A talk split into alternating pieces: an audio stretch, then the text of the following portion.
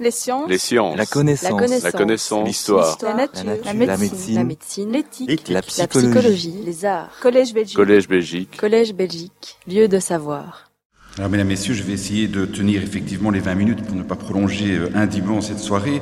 Euh, je vous avoue que, comme Françoise, le titre de cette conférence débat, non pas tellement sa pertinence ou son impertinence, mais plutôt sa, formulation, m'a laissé quelque peu perplexe. Alors, c'est pas tellement le mot institution qui me pose problème, parce que voilà, moi je l'ai interprété comme signifiant les institutions créées par ou en vertu de la Constitution, très simplement. Non, c'est plutôt les mots respect et, dépassé euh, qui m'ont perturbé. Parce que quand on va voir dans le dictionnaire, on constate que est dépassé ce qui n'a plus cours parce qu'on a trouvé mieux depuis.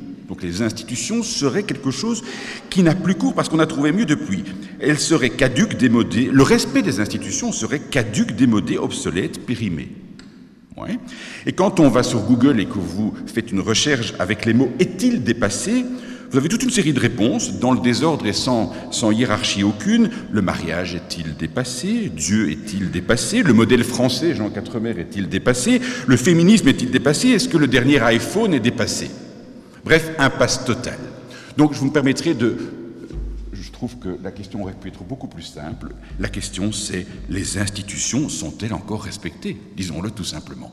Et cette question, je vais l'aborder euh, sous un angle bien particulier, c'est la question de savoir respecter, mais respecter ou, ou non respecter, mais par qui exactement? Et ce sera mon fil conducteur. Et je ferai deux observations. Alors, première observation, euh, dans le contexte actuel, il y a une réponse qui vient immédiatement euh, à l'esprit. Derrière la question du respect des, des, institutions se niche la question plus particulière de ce qu'on appelle habituellement la désobéissance civile. Ce seraient donc les citoyens, ou en tout cas une partie d'entre eux, qui seraient ainsi suspectés de ne plus respecter les institutions. Alors, peut-être d'abord s'entendre sur les termes. Pour ma part, la désobéissance civile, je la définis comme une l'attitude structurée d'un groupe significatif de citoyens qui sont unis par la volonté, en principe manifestée publiquement, de désobéir à une règle ou à un ensemble de règles qu'ils jugent injustes et dont ils entendent qu'elles soient euh, abrogées. Alors on peut évidemment, et Vincent Engel sera d'accord avec moi, on peut discuter de chaque élément de, cette définition. Vous me direz par exemple que la désobéissance civile peut être le fait d'un individu, un lanceur d'alerte par exemple, mais selon moi on a alors affaire plutôt à une forme de dissidence plutôt que de désobéissance civile. Je constate en tout cas que dans la littérature sur le sujet, et je pense notamment à Henri David Thoreau, la désobéissance civile est généralement définie comme un phénomène collectif. Alors, bien sûr, et ceci n'est évidemment pas exclusif de cela, un phénomène collectif peut être déclenché par un acte individuel de résistance. Tout le monde se souviendra de ce refus de Rosa Parks de, se, de laisser son siège à un blanc dans un bus de l'Alabama en 1955. C'est ce refus, acte individuel, qui a déclenché un mouvement de protestation qui a lui-même conduit à l'invalidation par la Cour suprême des lois ségrégationnistes dans les transports en commun en 1956. En l'occurrence, un acte isolé a provoqué une réaction collective de résistance. Alors, cette précision terminologique étant faite, si on s'en tient et vous verrez que je rejoins assez largement Françoise, mais que je ne vais pas le dire exactement de la même manière.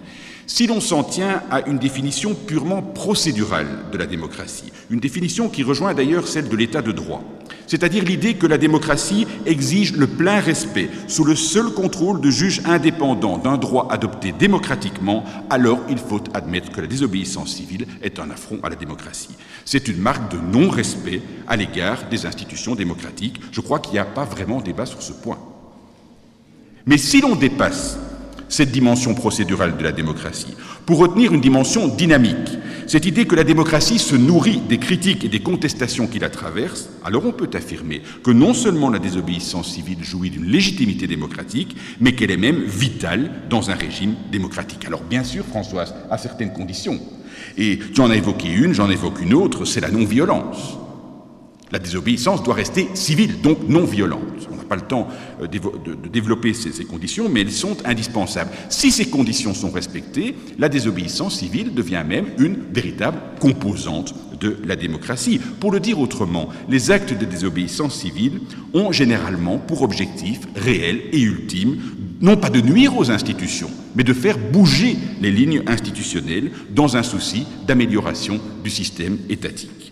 Et donc, ils expriment ces actes, cette tension qui est inhérente à toute démocratie entre stabilité et instabilité, entre ordre et désordre.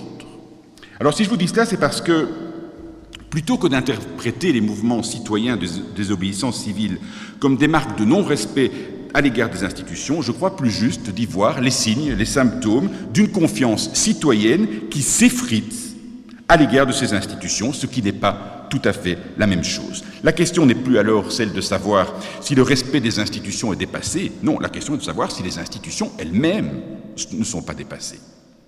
Comment voulez-vous que le citoyen garde une pleine confiance à l'égard d'institutions dans lesquelles il ne se reconnaît plus? Des institutions qui sont à la fois trop compliquées, ça c'est un autre débat, hein, c'est un autre débat, mais aussi trop éloignées du citoyen. Alors c'est vrai, fin janvier, j'ai publié un petit ouvrage dans la collection de l'Académie, ici, dans cette même maison, qui s'intitule Réenchanter la démocratie. J'ai voulu, dans cet ouvrage, démontrer la nécessité d'avoir en Belgique un débat constituant sur un certain nombre de dispositions qui sont dans la Constitution ou qui font défaut. Il se fait que mon job, si je peux parler comme cela, de constitutionnaliste, je déteste ce mot, mais utilisons-le quand même, euh, c'est un job que j'exerce de manière très complète puisque je l'enseigne, je l'étudie, mais je le pratique aussi notamment comme avocat. C'est un job qui m'a permis de constater que le droit constitutionnel est traversé aujourd'hui par des transformations institutionnelles et sociales qui ont notamment pour conséquence que la Constitution belge est à mains égards dépassé, notamment sur la question des institutions et des rapports entre institutions et citoyens.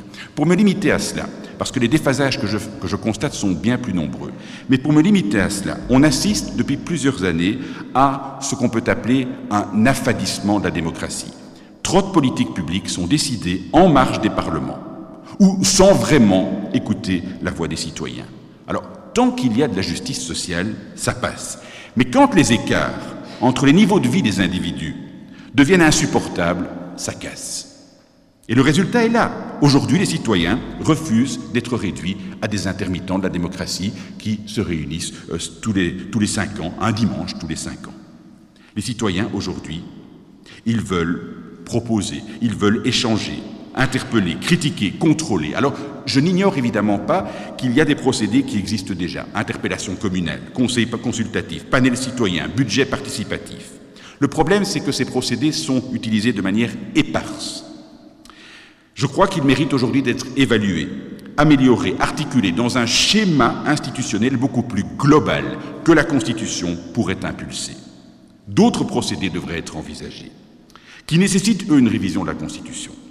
Le droit d'initiative populaire qu'on trouve dans un pays comme l'Espagne, par exemple, qui n'existe pas chez nous.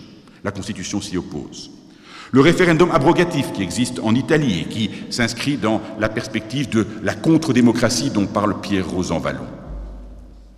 Bref, la Belgique doit aujourd'hui s'engager beaucoup plus résolument dans une culture de la participation citoyenne, dans ce que mon, mon collègue et ami Dominique Rousseau, professeur à l'Université de Paris 1, appelle la démocratie continue. Mais attention, ne me faites pas dire ce que je n'ai pas dit, il est impératif que ce chantier-là de la démocratie participative soit complété par un autre chantier qui est un chantier parallèle, celui de l'optimalisation de la démocratie représentative, qui est évidemment dans nos sociétés une démocratie indépassable. Alors ça, ça passe par une revalorisation du Parlement et j'aurai l'occasion d'y revenir. Mesdames, Messieurs, et j'en arrive à la fin de ma première observation, je l'ai dit dans cette salle il y a deux mois exactement, si le monde politique, dans son ensemble, ne comprend pas, et visiblement il ne comprend pas, mais s'il ne comprend pas que nos sociétés sont aujourd'hui en pleine mutation, qui se traduit notamment par une volonté des citoyennes et des citoyens de réappropriation de leur destinée, je crois qu'on va à la catastrophe. Je suis convaincu que cette réappropriation passe par un travail de renouvellement du pacte constitutionnel un travail qui doit être mené conjointement par les élus et par les électeurs. Alors, ce ne sera évidemment pas suffisant, je ne suis pas naïf, mais c'est une étape importante dans le processus de réconciliation des citoyens avec leurs institutions. Pour autant, je n'ignore pas la propension de plus d'un citoyen à rejeter les institutions démocratiques et à succomber à la tentation autoritaire. Mais je suis convaincu que cette propension s'explique précisément par un isolement grandissant dans une société qui est de plus en plus atomisée.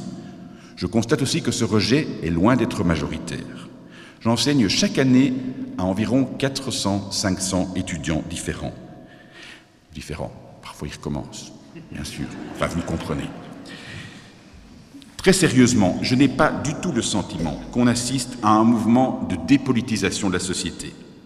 Je constate bien au contraire une forte implication politique, mais une implication politique beaucoup plus diffuse. Il y a bien sûr des étudiants qui continuent à se présenter sur les listes électorales, et c'est heureux, bien sûr. Mais d'autres font de la politique autrement. Dans des associations, dans des mouvements étudiants, dans des quotes à projets, dit-on chez nous à Louvain-la-Neuve, dans la rue ou encore sur les réseaux sociaux. Ce changement de paradigme ne peut pas nous laisser indifférents, je le dis clairement. Deuxième observation. J'ai le sentiment qu'aujourd'hui, la principale menace qui pèse sur ces institutions, ce ne sont pas les citoyens, ce sont les institutions elles-mêmes, et plus particulièrement l'une d'entre elles, l'exécutif. Et dans un État fédéral, je devrais dire les exécutifs. Exécutifs dont l'omnipotence est devenue, je le dis clairement, insupportable.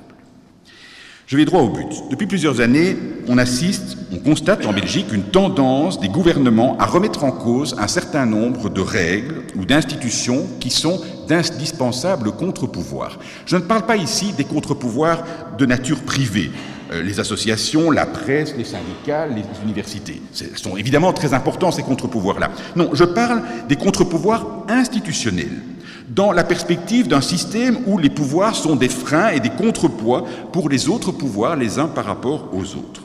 La présence de ces contre-pouvoirs est cruciale dans un État de droit, car ils sont là pour rappeler que la majorité en place ne peut pas faire n'importe quoi.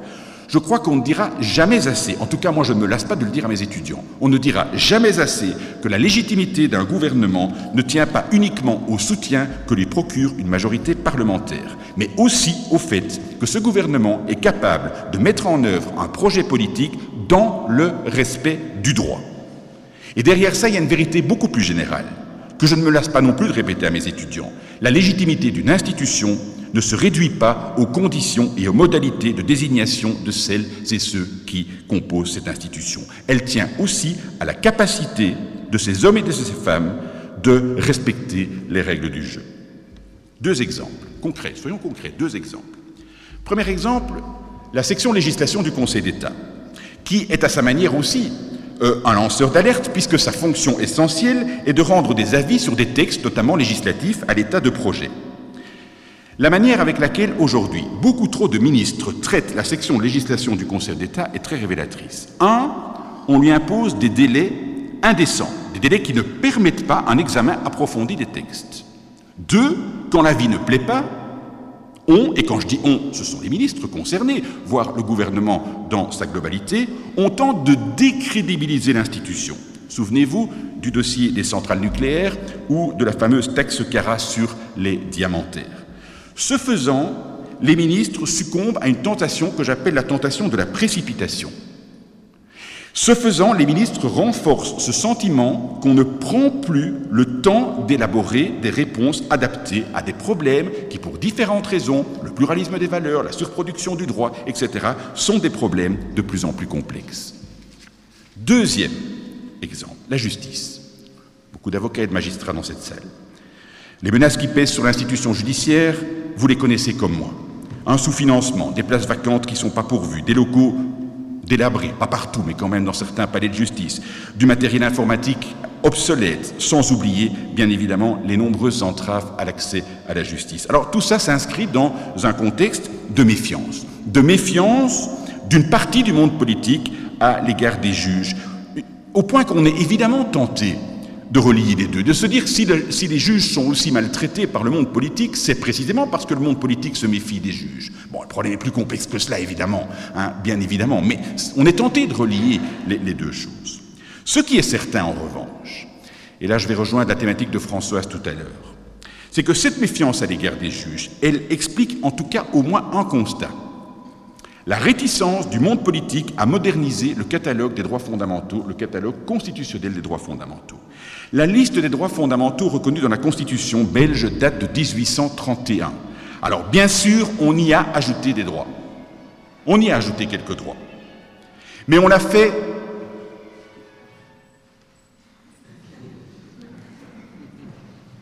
On y a ajouté. Mais on l'a fait, j'ai l'habitude de dire, de manière pointilliste. Vous connaissez ce courant pictural. Par petites touches successives. Je crois qu'aujourd'hui, il est plus que temps d'entreprendre une réécriture de ces droits fondamentaux. Or, le monde politique s'y refuse. Alors, je sais bien les objections qu'on va me faire. Je connais les objections qu'on va me faire. On va me dire d'abord, oui, mais il y a des droits européens, et François Spilkens en a parlé tout à l'heure, il y a un catalogue de droits européens, il est très, très bien fourni ce catalogue. L'objection n'est absolument pas acceptable. Pour se limiter à la Convention européenne des droits de l'homme, les droits qui sont énumérés dans la Convention, c'est un noyau dur, c'est un socle, mais un socle qui est perfectible. Ce socle, il appartient à chaque constitution de l'adapter et de l'enrichir. Dans tout État, les droits fondamentaux, ceux reconnus par la Constitution, sont supposés représenter un substrat de valeurs de valeurs partagées par une collectivité, alors une collectivité qui bien sûr est traversée par des clivages et des particularismes, mais une collectivité qui, au-delà de ces divisions, partage tout de même une culture politique commune. C'est pourquoi chaque constitution doit consacrer un dispositif de droits fondamentaux qui, bien sûr, intègre les acquis de la Convention, hein, qui, soit, qui soit bien sûr euro-irréprochable, mais qui, à la fois, ajoute une plus-value, quelque chose dans lequel chacun d'entre nous on puisse se reconnaître, quelque chose qui contribue à définir ce qu'on appelle une identité constitutionnelle. Alors on va me dire aussi, deuxième objection, je, les vois venir, oui mais, si vous connaissez cette formule, trop de droits tue les droits. Ouh, que cela m'agace. Nous vivons dans un pays où la fracture sociale est profonde où les conditions carcérales sont indignes, où les sans-papiers n'ont pas droit à l'aide sociale, où des enfants innocents sont incarcérés, où des SDF meurent dans la rue, où l'accès à la justice est menacé, et où le fléau de l'intolérance, racisme, homophobie, etc., se propage. Alors, bien sûr, la Belgique n'est pas une dictature, loin s'en faut. Il reste que le bilan du respect des droits humains n'est pas à la hauteur de ce qu'on est en droit d'attendre d'un pays comme le nôtre. Et pourtant, rien ne bouge. Rien ne bouge sur le plan constitutionnel. Au cours de cette législature, entre 2004 et 2014 et 2019, j'ai été invité plusieurs fois par des commissions parlementaires pour répondre à des questions liées à des projets de révision liés aux droits fondamentaux. Aucun n'a abouti. C'était très agréable, les conversations avec des collègues, des parlementaires. Aucun n'a abouti. En cinq ans, une seule disposition a été modifiée, et les pénalistes dans la salle la connaissent bien, c'est celle qui est relative au délai de garde à vue. C'est la seule. Alors les explications, elles sont évidemment plurielles, comme toujours, mais l'une d'elles réside dans la méfiance à l'égard du juge. On l'a encore constaté avec le climat et le projet de modification de l'article 7 bis de la Constitution. Alors, bien sûr, il y a quelque chose de subversif dans l'idée de renforcer les droits fondamentaux. Proclamer de nouveaux droits fondamentaux, c'est augmenter l'espace de liberté des citoyens, c'est donc restreindre la marge de manœuvre du politique et le mettre un peu plus sous le contrôle du juge, ce juge dont on se méfie. À dire vrai, je ne sais pas quel est mon temps de parole ici, ça va Ça va, euh, Michel À dire vrai, euh, j'observe que dans, dans, la vie concrète de constitutionnaliste, parce que je suis à la fois en contact avec des juges, mais je suis aussi en contact avec des politiques par la force des choses, je trouve que trop de politiques ont une profonde méconnaissance des réalités judiciaires. Euh, ils ne comprennent pas qu'on ne rend pas la justice comme on fait de la politique. Euh, que la justice œuvre dans une temporalité particulière, que la posture du juge n'est pas celle du politique. Trop de politiques succombent aussi, par ailleurs, à la tentation d'un discours qui viserait à reléguer le pouvoir judiciaire au rang d'un pouvoir subalterne. Et là, comme constitutionnaliste, je réagis. Je réagis parce que je crois qu'il m'appartient de rappeler que la justice est un pouvoir à part entière. Un pouvoir qui a la caractéristique d'être à la fois un tiers pouvoir par rapport aux deux autres pouvoirs qui sont des pouvoirs politiques, mais aussi un contre-pouvoir dans un régime de séparation et de, collaboration des pouvoirs qui se contrôlent mutuellement. Un pouvoir qui doit être traité de la même manière que les autres pouvoirs. Et je crois que c'est d'autant plus important à rappeler qu'on est à une époque où les juges sont de plus en plus amenés à être ce que Paul Martens, encore lui, appelle des réparateurs sociologiques.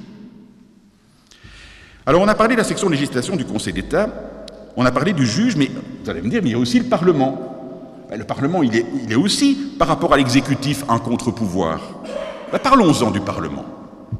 Bon, mettons de côté le Sénat, qui s'est vu infliger, lors de la sixième réforme de l'État, un traitement humiliant. Le Sénat est aujourd'hui devenu l'assemblée la plus faible du royaume, soyons clairs, et on peut y voir la chronique d'une mort annoncée, soyons réalistes. La Chambre des représentants, elle, est devenue progressivement et à mains égards une chambre d'entérinement des décisions qui sont prises par le gouvernement, comme d'ailleurs les parlements de communautés et de régions. Je suis frappé de constater que trop de lois, pas toutes heureusement, sont adoptées au pas de charge, sous la pression du gouvernement, sans que les élus ne consacrent un débat approfondi à l'impact de la loi en discussion sur les droits fondamentaux.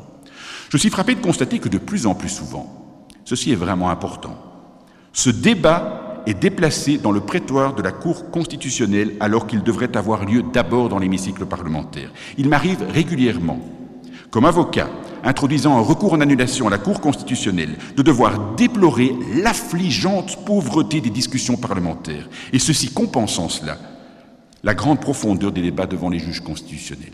C'est pas normal. Et là où le Parlement n'est pas soumis à la pression gouvernementale, il est sous la coupe des partis politiques et de leurs présidents ou de leurs présidentes. Un exemple qui me tient particulièrement à cœur, je le donne souvent. La nomination des juges à la Cour constitutionnelle. Le droit, il dit quoi? Le droit dit les juges à la Cour constitutionnelle. La, Cour, elle est ici à quelques pas, hein, 12 juges, 6 francophones, 6 flamands. Ils sont nommés par le roi sur proposition des assemblées, alternativement la Chambre et le Sénat. C'est ça la réalité? Pas du tout. En réalité, ce sont les présidents de partis politiques qui soumettent aux assemblées le nom des lauréats. C'est devenu tellement criant que moi j'enseigne à mes étudiants que chaque juge constitutionnel a été nommé non pas par le roi, mais par un président de parti. Alors à cela s'ajoute, mon bilan n'est pas très optimiste, que nous aurions tout à gagner à renforcer le rôle de l'opposition parlementaire. Il n'est pas normal qu'aucune commission parlementaire ne soit présidée par un membre de l'opposition. En France, le président de la commission des finances de l'Assemblée nationale est présidé par un membre de l'opposition. Il n'est pas normal que l'opposition ne puisse pas saisir la Cour constitutionnelle. Il n'est pas normal que l'opposition ne puisse pas provoquer la création d'une commission d'enquête parlementaire. Et ce sont là trois exemples, et pas trois exemples farfelus, trois exemples que je tire d'exemples puisés à l'étranger et dans des pays qui nous sont proches. Alors tout cela est révélateur, je pense, d'un manque de respect à l'égard de tout ce qui peut représenter une entrave dans la réalisation d'un programme gouvernemental. Je conclus. Je n'affirme pas que la Belgique serait devenue une dictature. Vraiment pas, ce n'est pas l'objet de mon propos. Parce que je crois qu'on doit absolument éviter, au nom d'une critique intransigeante de la démocratie, de sombrer dans le confusionnisme. Mais si l'État belge est toujours bien une démocratie, il n'en est pas moins fragilisé par un certain nombre d'évolutions inquiétantes qui touchent aussi à l'équilibre des pouvoirs, au constitutionnalisme et à l'état de droit. Regardez ce qui s'est passé dans un pays comme la Hongrie, un pays que je connais bien, j'y ai enseigné à plusieurs reprises. Pays qui a basculé très facilement dans un régime populiste. Non pas du tout par un coup d'État, mais au départ d'élections démocratiques. Aujourd'hui, mesdames, messieurs, les démocraties ne se renversent plus. Les démocraties, elles s'effritent et elles se dégradent progressivement, graduellement, par le fait de mesures qui visent à fragiliser les garde-fous institutionnels du régime démocratique. Je vous conseille sur ce point une très intéressante étude, publiée l'année dernière par deux professeurs de droit constitutionnel dans la revue de la faculté de droit de l'Université de Californie, UCLA. Exemple à l'appui, ils distinguent bien les deux scénarios. Premier scénario, l'effondrement rapide et complet des institutions démocratiques. C'est le coup d'État. C'est le coup d'État du Chili en 73. Et deuxième scénario, celui auquel on assiste aujourd'hui de plus en plus, c'est l'érosion lente et graduelle de ces institutions, ce qu'ils appellent rétrogression constitutionnelle. Alors nous n'en sommes pas là, hein, c'est certain, mais pour autant nous ne sommes pas à l'abri en Belgique d'une dérive autoritaire du pouvoir, ni en Belgique, ni dans aucun État européen raison pour laquelle nous devons être extrêmement vigilants et mon projet de réenchantement de la Constitution procède aussi de cette préoccupation-là. Je vous remercie.